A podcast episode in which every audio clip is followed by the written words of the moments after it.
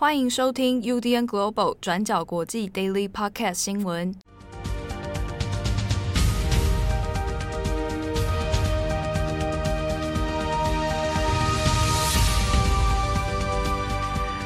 Hello，大家好，欢迎收听 UDN Global 转角国际 Daily Podcast 新闻。我是编辑七号，我是编辑会议。今天是二零二一年八月九号，星期一。那今天是一个特别的日子啊！我们转角国际呢，四位编辑。都正式的回到公司来上班了。对，时隔多少个月？两两两个半了，哦。对对对。啊，这个相隔两个半月，觉得大家好像越来越感觉不大一样啊。要再重新适应一下通勤的那个心情。对，然后因为我胡子都没有刮，就是说我胡子现在保留非常蛮长的一个状态，所以还会翘起来。对对，那 那这个目前你是继正红之后第二个看见。这个胡子的人 哦，因为我们要戴口罩上班啦。啊，对对，我们平常是戴口罩上班的。对。那录音的时候，因为这个没有办法哈，还是会拆一下，拆下来。对。对好，那也请这个会议能够多多包涵。好，等下就是盯着你的胡子。我、哦、不要不要不要不要，我我会择日再来把它修剪掉。好，那今天是八月九号，首先我们来更新几则重大国际新闻。第一条，我们先看阿富汗。对，我们之前有跟大家更新过，就是美国在阿富汗陆续撤军之后，塔利班就开始进攻占领了阿富汗的各个地区，所以外界其实也很担忧阿富汗政府到最后是不是真的守得住。那过去几天呢，有了一个最新的状况，塔利班已经连续攻下阿富汗的五个省会，那其中就包括非常具有战略意义的重镇，叫做昆都市。那跟以往不同的事情是，塔利班过去几个月主要是采取以农村包围城市这样子的一个进攻策略，但是这一次占领五个省会，就是塔利班战争多年来第一次全面占领各个省会级的城市，也是塔利班一个非常重要的一个突破。那我们先来介绍一下昆都市为什么重要。它是位于阿富汗东北部昆都市省的一座城市，那是阿富汗的第五大城市，在地理位置上面非常具有重要的战略意义。像是它向北是连接塔吉克斯坦的，那么向南就连接戈布尔，那戈布尔就是阿富汗的首都。所以占领了昆都市，某种程度上对于阿富汗军来说是非常具有威胁性的。而且占领了昆都市，也就代表了塔利班锁住了首都哥布尔以及塔吉克斯坦这样子的一个通道，控制了阿富汗政府的交通跟贸易要道。那除了地理上面所谓的战略位置，那攻下昆都市其实对塔利班来说也是一个非常重要的一个意义啦。因为昆都市当年呢，就是塔利班投降的地方。回到二零零一年呢，当时候在美国跟英国联军的带领进攻昆都市之下，塔利班政府呢，最后是在二零零一年的时候投降的。那虽然塔利班过后有试着要在二零一五年、二零一六年的时候重新回到昆都市占领昆都市，但是一直都没有成功，是一直到现在才回到昆都市占领了昆都市。那么，所以呢，我们如果根据各大外媒整理的报道，可以发现，塔利班其实过去两个月其实一直都有持续进攻昆都市，但是是一直到上个星期五，八月六号的时候开始密集，然后从不同方向加剧攻击，最后是在星期日八月八号的时候完全占领了昆都市。那如果根据当地居民的说法，昆都市当时最严重的冲突是发生在警察还有当地政府的总部。那么最后呢，冲突来到后半段，部分官员是被迫撤退到机场，不过也有人是来不及逃走的，像是当地政府的保镖，到最后就被塔利班的重炮给炸死了。那当地居民其实也有形容，目前整个昆都市的状况看来都是在燃烧的，许多商店跟住家着火，然后整座城市都被所谓的恐惧笼罩着，而且呢，还有许多当地的居民逃走。那就算是逃到其他塔利班占领的地区，他们也不在乎，因为他们就是想要逃离战乱地区。那另一边呢，除了昆都市，塔利班也在星期日的时候占领了阿富汗的北部省会，叫做萨尔普勒省。那塔利班进攻萨尔普勒省的方式，其实也是跟昆都是类似的，就是从几个方向开始进攻，然后最后再占领城市。不过不同的是，塔利班在进入萨尔普勒省之后，第一件事情就是闯入他们的监狱，然后把里面的囚犯通通都放出来。然后这些囚犯呢，其实在过去都是塔利班的战士。所以总结来看，目前包括已经被塔利班占领的五个省份，阿富汗的其他地区也一样是在发生战争的，而且各地居民现在是已经流离失所，想尽办法要逃离战乱。那说到这边，大家可能会好奇，那么美国呢？美国现在是预计在八月三十一号撤军嘛？那在冲突发生的这几天，美国做了什么事情？根据 BBC 的报道。美国在这几天呢，是又在加强了对塔利班阵地的空袭。然后，阿富汗的军方这边是说，塔利班的武装分子都已经被美国的空袭给打死了。但是另一边呢，塔利班政府就说，不是，美国的空袭呢是袭击了两家医院跟一所学校。但具体来说，这个空袭到底是击中了塔利班分子，还是真的击中了医院，目前还是不能确定的。那另外，美国的驻阿富汗大使馆其实也有谴责塔利班对于阿富汗的城市发动的暴力攻击，然后就有称塔利班的行为是完全不可以被接受的。但是后续的重点也在于说，美国在八月三十一号会全面撤军嘛？但是美国后续还会怎么实质的去援助阿富汗的政府，包括会采取什么措施？目前的状况还是是不明朗的。而且目前另外一点比较尴尬的也是，阿富汗政府呢跟塔利班的和平谈判现在也是陷入了僵局。那如果谈判的进程恢复的话，双方真的愿意组成所谓的过渡政府，他们也会尽可能的试图占领更多其他的阿富汗地区，然后以此来界定到底是呃阿富汗政府还是是塔利班组织拥有更大的政治权力。好，那么以上就是阿富汗的最新进度。那更详细的报道呢，大家可以参考我们今天的过去二十四小时。那相关的延伸阅读都会放在资讯栏里面。好的，那下一则我们再来看一下最近又开始出现的野火。对，最近这几个星期可以看到我们更新了很多就是天灾的新闻嘛。不久前是西欧淹水，然后接着到郑州。那最近呢，也陆续发生了森林大火。像是上个星期，我们有跟大家提到土耳其的森林大火，那其实不止土耳其，包括希腊、意大利等这些国家也是发生森林大火了。那希腊的森林大火呢，是从七月三十一号开始的，火势是从希腊的伯罗奔尼撒半岛西部的山丘一直向海岸地区延烧，那已经是造成好几十栋的房屋被烧毁，而且村庄的居民们也都是被迫撤离跟疏散的。那除此之外，现在希腊也是出动了几百名的消防人员努力救火。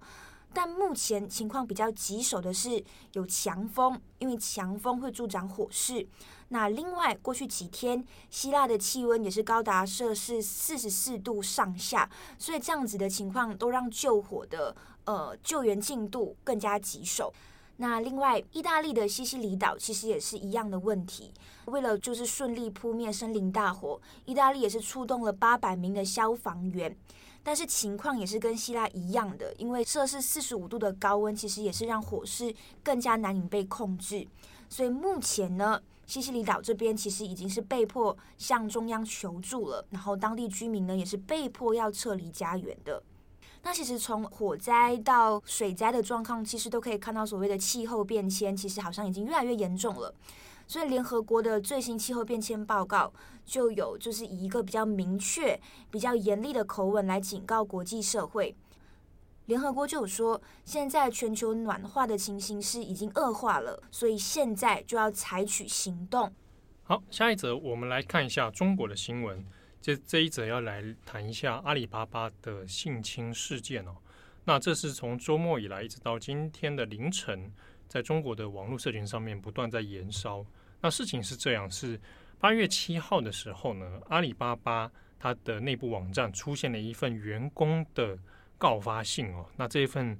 这个帖子当中啊，他们的文章里面揭露了很多他自己在七月底的时候所遭遇到的性侵事件。那根据这一份员工的告发文章呢，它里面有说到，在七月二十四号到七月二十六号的时候，当时因为杭州正好遭遇到台风的问题，但是呢，这一位女性员工她正在任职的单位呢是阿里巴巴旗下的淘鲜达业务。好，那这个淘鲜达它其实是一个生鲜平生鲜外送的平台啊。OK，那他在这边做业务，结果被他的主管王成文哈要求说，你就到济南去出差，所以七月二十七号的时候，他就冒着风雨啊前往到济南出差，和当地的一个算是大手的连这个连锁企业客户叫做济南华联啊，那跟他们做。这个业务的往来这个酒局啊，啊，在跟这个济南华联的代表呢张国啊，那有一场饭局，那就席间呢就喝了很多的酒，但没有想到在过程当中，他被客户灌酒之后，那就有点不省人事，那遭到济南华联的这个客户代表张国上下其手，那有被性侵，那后来。没有想到是自己要求他出差的这一位主管王成文呢，不仅是完全无视这个过程，而且他是知情的，甚至在最后后来送回到这个旅店要休息的时候，这位主管还被监视录影器拍到他一个晚上前后四次进入这位女性员工的房间啊。OK，那这个事情后来当事人被害的这位女性员工。就指控说，他中间过程里面其实是有被性侵的。那之中，这位他的要求他出差的阿里巴巴主管呢，也是性侵的犯案人之一哦。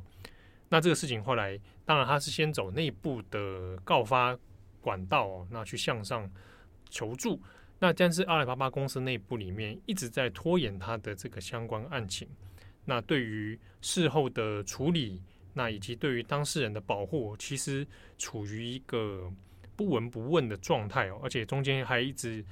推脱，还敷衍。那当事人后来呃一直被告知说你，你诶，他会公司内部会调查几天之后告诉你结果，但是一直迟迟没有告诉他整个过程是什么。那甚至呢，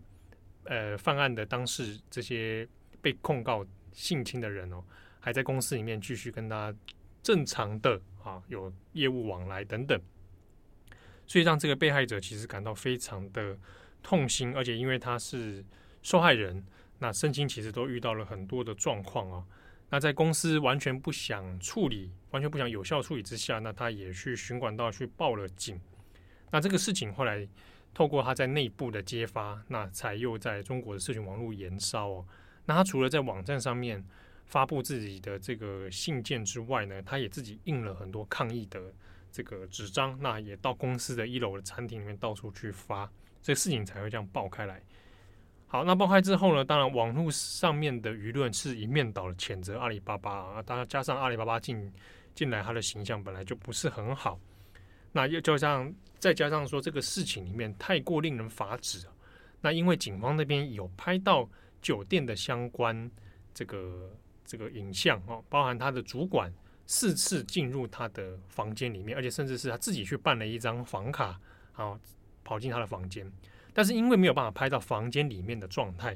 所以呢，这一位这个主管王成文，他是一直矢口否认，他说他完全没有这个任何的侵犯行为啊，这一切都是对他的污蔑啊。那因为这样的态度，当然其实在网络上面的舆论是非常的生气的。后来呢，阿里巴巴的 CEO 张勇现在也在出面哦，那就在八月九号的凌晨，阿里巴巴这边也发布了一个最新的公告办法，就决定为了保护这个员工呢，那他会充分的给予相关的支援，那还会派一些人来保护他的身心状况。另外，阿里巴巴这边是说，他对零对性骚扰是采取零容忍的态度，所以这个涉案当事人哦，他们要即刻。予以开除啊！但其实，在开发布这样的讯息的同时呢，这个被控告的当事人还是矢口否认，说他并没有做出任何不轨的行为啊。那阿里巴巴同时呢，也在强调一件事情说，说坚决的反对丑陋的陪酒文化。那不分性别，阿里巴巴会无条件支持员工拒绝陪酒。好，那这样的讯息出来之后，其实网络上面的舆论还是蛮对阿里巴巴生气的，啊，甚至是给了很多的嘘声啊，就是说阿里巴巴现在讲这个话已经太晚了，而且实际上呢，你根本就没有针对内部的调查做一个很好的处置。那甚至在微博上面的相关舆论里面，阿里巴巴的风向有点公司的这个策略导向会变成说啊，这个是属于个别员工缺乏性别意识所采取的一个个人行为哦。但是其实一直被指控的，以及大家所舆论所痛恨的部分，是在于阿里巴巴过程当中几乎对于受害者是不闻不问，而且对于中间的举报，然后以及调查都没有一个很清楚的。这个调查结果，那根据被害人的说法，他这边是有讲到这个饭局、这个酒局呢，他被公司要求主管要求他去出差，那甚至他在席间有听到一句话说：“他说如果不喝酒的话，那跟济南华联这个生意我们谈得下来吗？”那甚至他也听到这个主管跟客户讲说：“你看我对你们多好。”给你们送了一个美女过来，那因为这这这整句话其实也都反映了在这个他们职场文化里面所涉及到的一些妹妹嘎嘎哦，像一些酒桌文化，那甚至对于呃女性非常不尊重，而且甚至到性侵的问题哦，这也是就是让目前中国社群网络上非常愤怒的地方。那这边我们有提到了几个点，包含。阿里巴巴这个淘鲜达这个业务，好，那因为淘鲜达这个平台呢，是这几年里面慢慢在成长的一个平台哦。不过，因为在根据一些中国的商业报道里面有谈到，其实阿里巴巴旗下有类似的这一种业务服务，比如说一个叫做饿了么，还有叫盒马。那这个是呢，同样都是做这种生鲜外送啊，然后跟很多超市在做结合的，所以这个淘鲜达。本身在产品定位上面比较暧昧一点，但是呢，它现在主打就是女性使用者，所以它现在目前根据相关调查里面是说，淘鲜达的用户里面几乎有七成是女性，而且还是年轻女性，十九岁到三十五岁的比例很高。所以这个新闻出来之后，那多少会对淘鲜达的使用者形象会造成很大的打击哦。那另一方面，这一个客户啊。济南华联，那根据一些在地新闻里面是有谈到说，这个的确是本来就是在当地里面蛮大家的一个连锁超市品牌哦，那它就是会有很多地方铺货通路的管道，那这也是大家可以理解为什么淘鲜达会很积极的要去跟这个济南华联做生意，那只是说没有想到中间的过程里面竟然是这样子来对待自己的员工哦。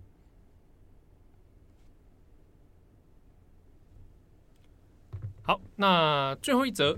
我们来看一下结束的东京奥运。嗯，好，呃，最后你都有看到最后一天吗？对，我昨天都有一直守在那个 一直看。对，那结事情真的是也刚好就这样结束了哈。不过呢，对于说像闭幕式啊，嗯，日本的讨论也其实也是评价蛮两极的啦。但是呢，没有像开幕式那么的激烈。我觉得可能大家也算了。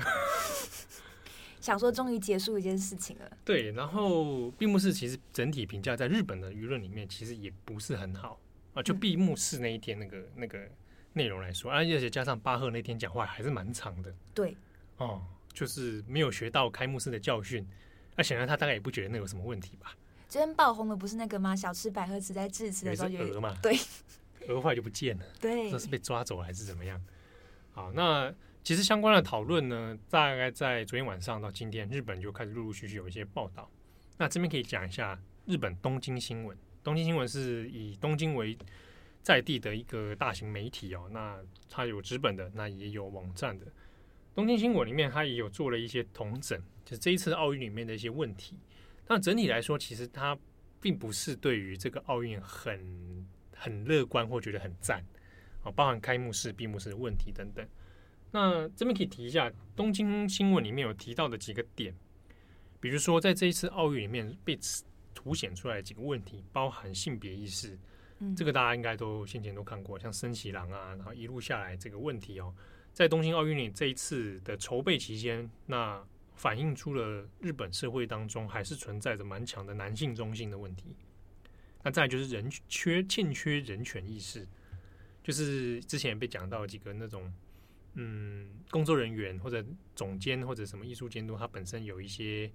过去有一些很欠缺人权的发言啊，比如说啊犹太大屠杀啦，那或者是霸凌生障者啊等等，那也是因为在这次的问题当中啊，那被凸显出来。再来呢，就是关于经费，那。东京新闻提到说，其实事后其实真的应该不要说奥运结束就结束了，就中间有关于很多经费的流向，其实需要很多媒体要来做监督哦。那也包含说开幕式、闭幕式那几兆日元的原本的预算到底去哪了？怎么后来变成这个样子？啊，那经费的部分是一个需要去检讨的。再来就是关于防疫跟政治的问题哦，因为从安倍退任。之前，然后一直到后来，菅义伟的接任，都一直不断的跟大家民众呼吁说，这个奥运绝对是安心又安全。可是对比后来的感染数字，实在是无法安心，然后也不太安全。所以中间里面有一些媒体也会讲说，呃，一直以来这样的政治口号，尤其用在防疫上面，大家听久了会麻痹，但是其实蛮危险的啊。就是大家对于这些话好像也没有反应了。然后你也不会去再去就责他们些什么事情，所以这个是一个要值得忧虑的一个状况啊。那最后当然就是关于医疗崩坏的问题。现在东京都啊，东京自己有面临所谓的第五波的感染风潮，那接下来是不是要所谓在宅疗养？那后续的医疗结果怎么样？这次的东京奥运之后，恐怕也是不得了不面对的一个状况哦。好，大概是这样子。但其实东京奥运结束之后，还有东京帕运，也不算是完全这一波对后面还有结束。对对对，其实这八月以来，对于东京来说，考验还没结束啦，因为八月中还有那个盂兰盆会、盂兰盆节，那这个这个节日可能会发生这个返乡潮。嗯，比如东京的人可能会开始往老家移动，那移动完之后回到东京。哦，这中间其实外面的人也怕了，就是东京的人不要回来。哦，这这个可能也会发生。那在八月底是帕运嘛？嗯，对啊，所以整体来说，其实像光是昨天晚上就已经有开始民怨出来了。昨天闭幕式的时候，外面那个展展场外有很多人。但昨天从转播画面上看不太到，对不对？对。但周边的住民有反映说人很多。但其实东京奥运在进行的时候，本来就有很多的那个示威跟抗议在。对对，在因为它有交通管制，对对啊。那昨天的新闻里面是有讲到说，附近的居民是感到有点不太爽，就是都闭幕式，你还在外面群聚，人来人往啊。对，然后前几天东京在刷破纪录的时候，那个有几个区域，像新宿区啊，几个地方也是感染确诊人数很多，而且晚上聚集的比例也不少，所以整体来说，的确会让人觉得很忧心呐。嗯，对啊。